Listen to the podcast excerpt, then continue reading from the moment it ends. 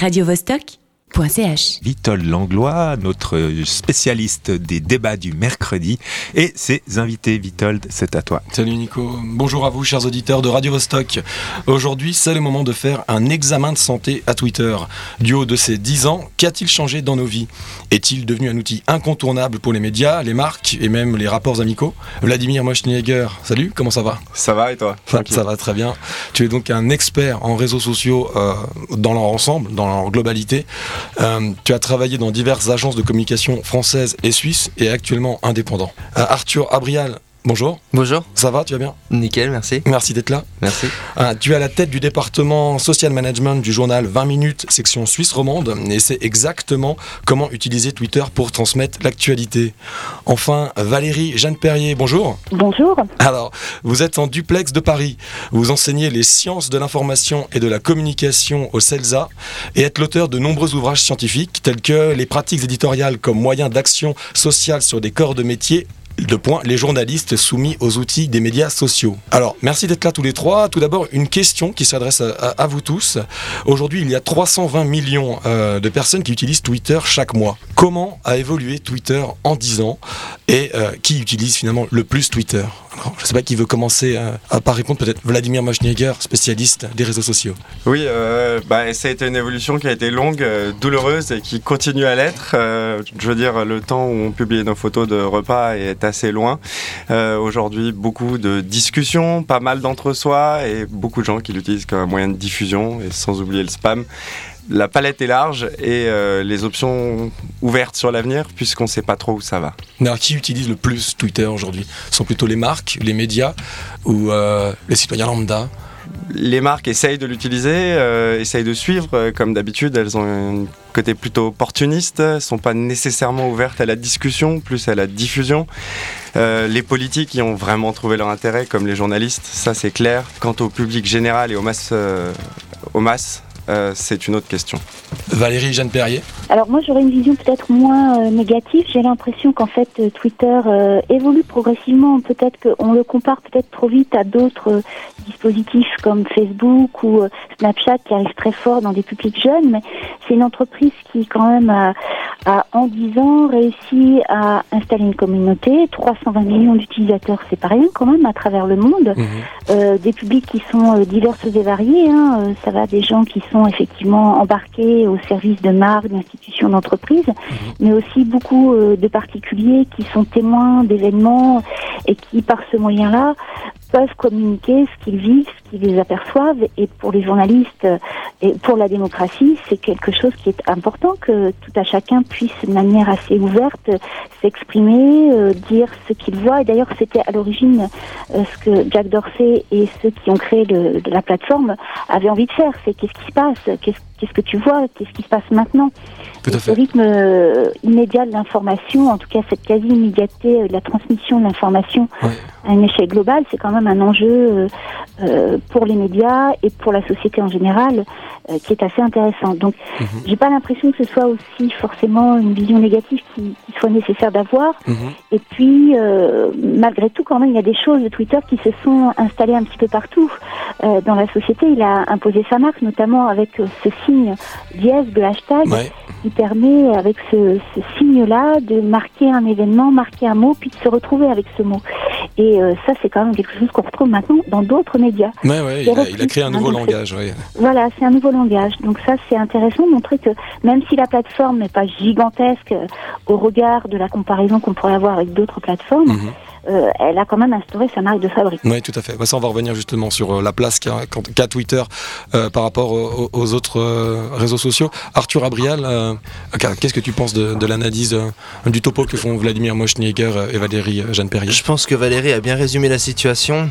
Mais on est quand même dans une. Le problème de Twitter, c'est qu'ils n'arrivent pas, à mon avis, à s'ouvrir autant que d'autres réseaux sociaux type Facebook ou, ou d'autres comme ça, on reste quand même dans une espèce de niche avec des blogueurs, des journalistes, des politiciens Mhm. mmh. et les personnes lambda, comme tu disais, l'utilisent pas, pas assez. C'est ça le problème de Twitter et à mon avis, c'est là-dessus qu'ils vont développer. C'est un problème je sais pas si c'est un... Ouais, je... ouais, c'est un problème dans, dans, le sens où Twitter continue de perdre de l'argent et n'est pas rentable, mais dans le, je pense que le futur de, de, de Twitter, c'est vraiment d'aller toucher des, des, personnes plus lambda, parce qu'il y a beaucoup de gens qui, quand on les interroge, ils, ils, connaissent pas Twitter, ils savent pas comment l'utiliser, ils savent pas bien ce que c'est un hashtag et ils sont un petit peu perdus. Et c'est un côté un peu élitiste réseaux sociaux qui, à mon avis, vont travailler là-dessus pour, euh, pour essayer. C'est pour ça qu'ils voulaient d'ailleurs euh, arrêter les 140 caractères, ils voulaient essayer d'ouvrir pour que ça soit plus facile d'utilisation et que. Mais c'est pas facile de le faire apparemment. Non, apparemment ils vont pas le faire. Apparemment ils vont pas le faire. Si vous êtes d'accord, monsieur et madame, on va euh, se retrouver dans un petit moment. On va écouter un petit peu de mieux, un petit peu mieux. Et on se retrouve tout, de suite pour, euh, pour tweeter ensemble après. Aucun souci. Let's go. À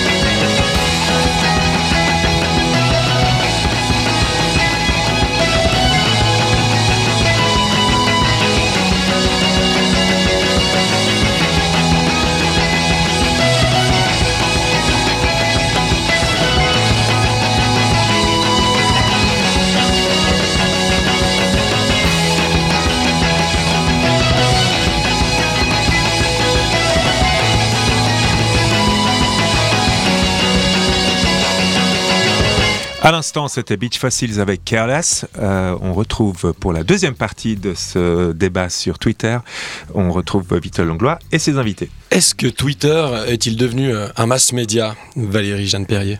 Oui, tout à fait. Hein. On voit bien que, en fait, euh, dans le sens où euh, Twitter est repris quand même par euh, les médias les plus anciens, plus installés, mhm. il a la puissance de diffusion maximum d'un mass média. Donc il a le potentiel pour l'être, mais est-ce qu'il l'est devenu? Ah oui, moi je crois, oui. Euh, oui, oui, tout à fait. Hein, on dépasse quand même le. Il y a des médias, euh, mass médias traditionnels, euh, audiovisuels ou de radio qui n'ont pas l'audience de Twitter sur un tweet. Hein. Euh, il faut garder en tête aussi le fait que, par exemple, sur certains comptes de médias, mhm. le chiffrage des abonnés dépasse largement les abonnés traditionnels ou la vente au numéro. Je pense notamment à certains journaux en France comme celui du Monde qui affiche sur son compte Twitter presque 5 millions euh, d'affiliés. Ça c'est quand même assez euh, assez important. Hein. C'est pas c'est pas anodin. Mais les médias, une vraie, euh, transformation de l'audience pour pour c'est un levier de transformation de l'audience pour les médias traditionnels. D'après vous, les, les médias aujourd'hui ne peuvent plus se passer de Twitter? Je crois qu'ils sont dans une relation de, oui, oui, de, bah, de, de, proximité, euh, euh, de confiance. Ça, c'est, euh, je pense que les liens sont très fortement tissés entre Twitter et, les médias. On l'a vu hein, à l'occasion des, des 10 ans de la plateforme. Il y a eu une opération de communication en France qui était très bien jouée parce que chaque média qui a joué le jeu de l'opération de com a affiché un tweet avec une lettre, vous savez, la formule bon anniversaire. Il y a quand même 22 médias en France qui ont joué le jeu. Donc c'est quand même un signe assez important d'une relation positive en tout cas euh, de dépendance euh, autour euh, de la mobilisation d'audience entre les médias et la plateforme. Arthur Abrial, en tant que social media manager chez 20 minutes, section suisse. Vous, comment vous utilisez Twitter? Nous, on utilise Twitter typiquement pour informer les, les, personnes le plus rapidement possible je prends l'exemple avec les attentats qu'il y a eu hier. Euh, on essaye normalement d'avoir quelque chose comme un tweet toutes les 10 minutes. Ou, et puis quand il se passe des attentats comme ça, on part sur du live tweet. On profite d'avoir d'être connecté en permanence avec l'AFP ou des organes de presse comme ça mhm. pour, euh, pour informer le plus rapidement possible et, ouais, nos, nos, tweetos quoi. C'est le meilleur réseau social euh, aujourd'hui pour bah, informer. C'est le réseau social sur lequel on peut aller le plus vite pour donner le plus d'informations, des, des, tweets courts qui renvoient après vers un article plus long. Euh, sur lesquels nous, nos journalistes, travaillent euh, en ce qu'on a, on a un live ticker qui, qui, qui, reprend toutes les dernières, les dernières nouvelles. Puis là, ça mhm. va très vite, c'est toutes les 30 secondes. Il y a des nouveaux événements, il y a des il y a des prises de parole, on reçoit énormément de photos par les, par les gens sur place, donc on a l'information en temps réel. Quoi tout, ça, tout ça va très vite. L'information en temps réel, on est dans une société justement d'un système qui marche mm. au zapping, où parfois on est un petit peu euh, euh, dépassé par les événements. Il y a beaucoup de détracteurs de Twitter qui se plaignent de cette cacophonie visuelle, si je puis dire, synonyme de stress, de déconcentration, parce que trop d'informations défilent euh, les unes après les autres à un rythme souvent assez frénétique. Et, bon, vous, vous travaillez à 20 minutes, 20 minutes qui est un journal gratuit, comme Twitter, dans lequel on consomme l'information par petites portions. Euh, très très très rapidement. Euh, est-ce que, euh, Arthur, tu, partages ce ressenti justement des détracteurs de Twitter, de cette surinformation, de ce stress qu'il génère Et finalement, la surinformation entraîne la désinformation parfois Alors, trop d'informations ça après c'est une question de savoir l'utiliser entre guillemets. Il y a toujours moyen de filtrer l'information, de se faire des listes avec des sources sûres. Parce qu'effectivement quand on suit énormément de gens qui vont parler d'un événement puis d'autres il y a différentes populations au sein de Twitter et au sein de notre timeline qui fait qu'on on, peut se retrouver brouillé. Euh, trop d'informations, tue d'informations, ça, je, euh, ouais, je sais pas, mais il, faut savoir le, il faut savoir l'utiliser pour. Euh, mais la comparaison Twitter 20 minutes et leur façon de présenter l'information est-elle pertinente pour toi? Ouais, tout à fait. Ouais. Pour, pour moi, oui, c'est vrai que nous, on est sur un système de gratuité. information gratuite, articles courts, et qui sont écrits pour le web. On sait qu'aujourd'hui les gens passent très, ils lisent l'information très rapidement. Puis c'est pour ça qu'on est. Euh, juste un, un mot là-dessus euh, de la part de Valérie euh, Jeanne Perrier. Est-ce que vous êtes d'accord vous avec vous ressentez ça comme ces détracteurs de Twitter que on a affaire finalement à, une espèce de, de, ouais, de cacophonie visuelle comme ça? Qui empêche finalement de comprendre, de digérer l'information, qui empêche l'analyse. systématiquement la plateforme, je crois pas. Euh, il y a quelques années, il y avait un journaliste, rédacteur en chef d'un grand mensuel, euh, euh, qui d'ailleurs, je crois, paraît aussi en Suisse, qui s'appelle Le Monde diplomatique, mhm. qui était sous la plume d'Ignacio Ramoni, qui avait écrit un éditorial qui avait fait date et qui s'appelait S'informer fatigue. Effectivement, hein, Twitter n'a pas n'a pas changé cette donne-là. trouver une information, trouver le bon fil, choisir la, la, bonne marque de médias qui va vous informer avec euh, le bon rythme qui, vous convient, euh, avec des informations vérifiées, sourciées, qui vont vous euh, instruire, c'est un travail et c'est un travail qui demande un petit peu de temps. Et je crois qu'effectivement Twitter est un dispositif qui nous permet euh, de faire ce travail accompagné. C'est-à-dire qu'il y a effectivement ce que vous citiez tout à l'heure, les listes. Euh, il y a aussi les gens qu'on suit, se composer un bon bouquet euh, de personnes mmh. qu'on sait être fiables, qui vont dans notre sphère d'information savoir nos centres d'intérêt et savoir retweeter des choses qui nous intéressent et faire la même chose. ce sont des gestes qu'on apprend petit à petit à faire et qui demandent, c'est vrai, une certaine forme d'appropriation, un effort, et que peut-être tout le monde ne fait pas pas, mais euh, bah, l'éducation aux médias, c'est quelque chose qui euh, est, est utile et Twitter peut nous aider ou peut être un outil de cette éducation. Enfin, donc j'ai une vision plutôt euh, positive du dispositif. Voilà, Twitter n'est pas fait pour l'analyse finalement. Ah, je suis À pas d'accord avec vous. Euh, avec un beau hashtag, vous suivez un fil, vous suivez une actualité, vous voyez les pour, les contre, les débats premiers, les débats secondaires, euh, les trolls qui arrivent et qui euh, euh, forcément Ouais. brouillent le débat. Enfin, on arrive facilement à, à se faire une visualisation euh, d'un enjeu, d'une polémique et, et on repart Avec euh, finalement peu d'informations et peu Voilà. de mots. Ouais, très bien. Très bien. On va écouter un petit morceau de Kavinsky. euh, c'est évidemment le Night Call. C'était la musique du film Drive. Et puis on se retrouve juste après pour la suite de ce passionnant débat.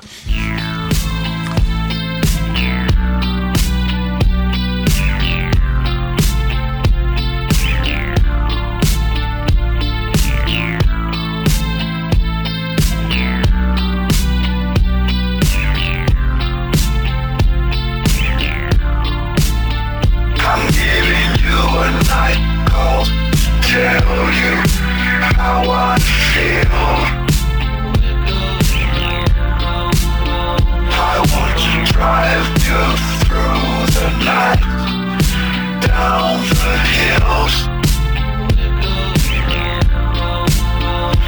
gotta tell you something you don't want to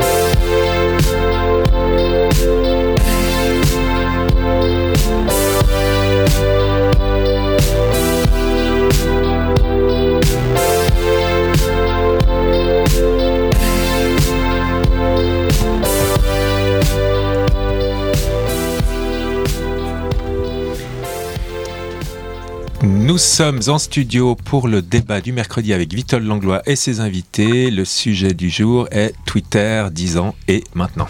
D'après une étude menée par le cabinet e-marketer, Twitter serait actuellement en décroissance. C'est pas vraiment un beau cadeau d'anniversaire, ça, pour les 10 ans du petit oiseau bleu euh, Vladimir Moschniger. Qu'est-ce que tu en dis?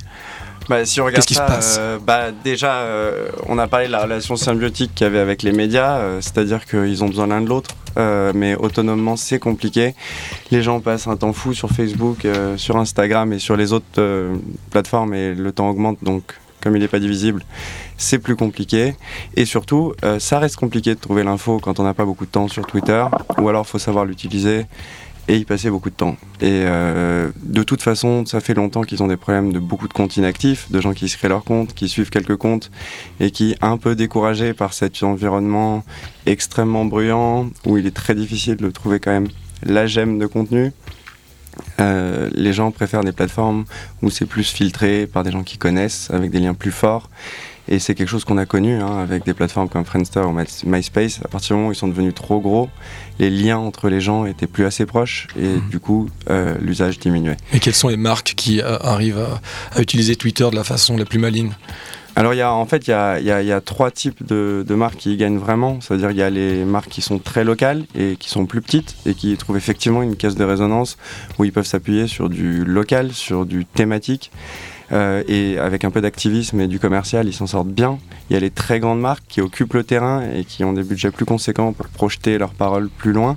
Et puis, il y a aussi tout ce qui est euh, plus inspirationnel. Je veux dire, euh, les ONG, euh, à vrai dire, les médias sont aussi dans cette catégorie-là.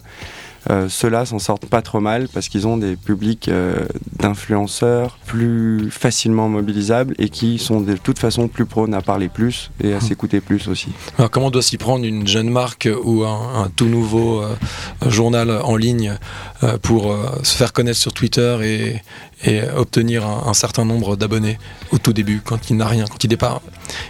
Eh il- ben, voilà, au départ, il n'y a rien du tout. Et ben c'est ça qui est intéressant, c'est que c'est contrairement aux autres plateformes, c'est plus une plateforme où il faut écouter et parler et discuter. Ça veut dire que ça demande quand même une activité qui est permanente ou presque permanente, c'est-à-dire un engagement qui est significatif. Et ça commence par écouter, voir ce qui intéresse les gens, repérer les sujets. Euh, D'ailleurs, une bonne partie de l'intérêt des médias pour Twitter, c'est que ça leur permet, dans un contexte où ils ont moins de moyens, d'accéder plus facilement à des gens ou à de la connaissance ou à des événements, alors qu'ils ont moins de gens sur le terrain, par exemple, et ça leur réduit leurs frais d'enquête. C'est la même chose pour un nouveau média, c'est s'inspirer, comprendre euh, l'envie de l'audience, timer euh, les sorties des articles, bien préparer les sujets et surtout euh, les rédiger de manière un peu punchy, euh, ce que les plus petites pu- publications peuvent plus facilement faire que les grandes. Arthur euh, Abrial, Twitter, comparé à Facebook, est, beaucoup plus utile pour transmettre l'information. Alors pour, Facebook permet pourtant des contenus beaucoup plus riches et le réseau social numéro un au monde le plus utilisé. Alors ouais, oui, oui, c'est le, c'est le Mais réseau on social. a tendance à parler de Twitter quand on parle de journalisme. Oui, parce que les journalistes l'utilisent eux-mêmes pour récupérer les informations. Ils font leur veille là-dessus. Ils ont leur propre audience. Et c'est c'est- c'est ce que ça c'est un petit peu ce que je disais tout à l'heure. On reste dans un milieu qui est un petit peu fermé entre blogueurs, politiciens et journalistes. Facebook c'est très intéressant dans le sens où les gens sont beaucoup plus habitués à l'utiliser et pour tout ce qui est euh, réaction, commentaires, ils vont plus facilement voir ce qu'a dit la personne au-dessus, interagir ensemble. Ça peut aussi créer des débats. Euh, c'est vraiment deux plateformes qui sont complètement différentes, mais c'est vrai que quand on parle de journalisme, on parle plus souvent de Twitter. Euh, Valérie Jeanne Perrier, quelle est la, la plateforme pour vous la, la plus adéquate pour les médias pour qu'ils puissent transmettre au mieux l'information Twitter ou Facebook? Bah, je pense que c'est en fait un panel des deux. Moi, je crois que les, les médias sont dans une logique où ils doivent avoir une sorte de panoplie pour pouvoir euh, essayer de faire des, des, des liens entre différents formats, différentes formules pour essayer de donner le maximum d'informations euh, à leurs audiences. Euh, L'une euh, peut avoir pour un média un intérêt et puis en fonction de l'identité euh, du média, euh, bah, c'est l'inverse. Par exemple, on peut imaginer que pour une radio, euh, l'instantanéité de Twitter peut correspondre à la logique euh, première du média Mhm. et puis que Facebook permet d'approfondir des sujets. Il y a peut-être une grille éditoriale comme ça qui s'établit entre différentes plateformes et Twitter euh, a certainement une place à jouer dans un registre particulier pour chacun des médias. Euh, Valé- euh, Vladimir oui, euh, dans, dans mon activité, je, je bosse entre autres pour des médias, en particulier pour des Mhm. médias généralistes. Et une chose qui est claire et qu'on constate aussi dans des études qui sont répétées année après année, euh, Facebook génère infiniment plus de trafic. Euh, or, pour l'instant, le business model des médias en ligne, euh, c'est la publicité, c'est-à-dire qu'il faut qu'il y ait des gens qui viennent sur leur page. Et euh, on parle d'une proportion qui peut être entre 5 à 15 ou 20 fois plus importante de trafic généré par Facebook. Je veux dire, c'est là qu'ils sont au contact directement avec leur audience. Euh, sur Twitter, il y a beaucoup plus cet effet de quai de résonance et euh, de, de relations symbiotiques où, où on, on échange de la diffusion contre de l'influence. Ouais. Mais sur Facebook, les gens, ils sont là, la, la conversation est beaucoup mieux organisée autour d'un post, par exemple. Et en termes de trafic, pour l'instant, pour les médias, en tout cas généralistes, Ouais. euh, il n'y a pas photo. Pour l'instant, le gros défaut de Twitter, c'est d'être finalement, on l'aura retenu, hein, c'est un peu le, le résumé de, de, ce, de ce bilan des 10 ans de, de Twitter, c'est que c'est beaucoup trop élitiste. Vous êtes tous les trois d'accord là-dessus pour l'instant? Moi, je suis pas d'accord avec ça, surtout que en fait, on s'aperçoit aussi que c'est une plateforme qui est très euh, agile, dans le sens où, en fait, souvent, elle va être à l'avant-garde euh, de tester euh, des formats Ouais. et puis des, des usages. Et peut-être sa, sa fragilité, c'est de d'avoir du mal à transformer les essais euh, d'innovation qu'elle réussit très bien à, à propulser. Je pense notamment à ce qui se passe autour de Periscope, qui en France a connu une certaine actualité, peut-être un peu malheureuse autour Ouais. d'un cas euh, un peu un peu limite. Hein. Mais euh, ça, c'est quand même quelque chose. C'est un tour de force de, de cette plateforme d'être capable d'aller chercher la petite application de vidéo en direct qui permet de s'appuyer sur le réseau social qu'on a déjà pour diffuser un contenu euh, euh, bah, de vidéo, d'image, un flux euh, qui vient compléter euh, ce qu'on est en train de vivre ou l'information qu'on reçoit. Donc ça, ça me semble être quelque chose de très positif euh, chez Twitter Ouais. et que peut-être une autre plateforme va à un moment donné va réussir à, à avaler, c'est cette capacité à, à inventer. Il y a une communauté de développeurs Ouais. aussi euh, autour de Twitter qui est assez phénoménale, qui est une vraie puissance de création. un vivier de, de créatifs, tout à fait. Alors nous allons rester là pour cet anniversaire. Nous continuerons bien évidemment de surveiller l'évolution et l'utilisation de, de Twitter et de son efficacité pour dresser un, un prochain bilan. Mais à présent, euh, il est temps de rendre la parole à Nicolas pour la suite de la quotidienne. Eh bien, Merci à vous tous d'avoir bien voulu participer à ce débat. Merci beaucoup Vitold, merci beaucoup Valérie Jeanne Perrier, merci Arthur Abrial et merci Vladimir Moschniager pour être venu nous parler de manière si passionnante de ce sujet ô combien important. Vitold, merci et à tous, je vous souhaite Merci, une excellente soirée. radiovostok.ch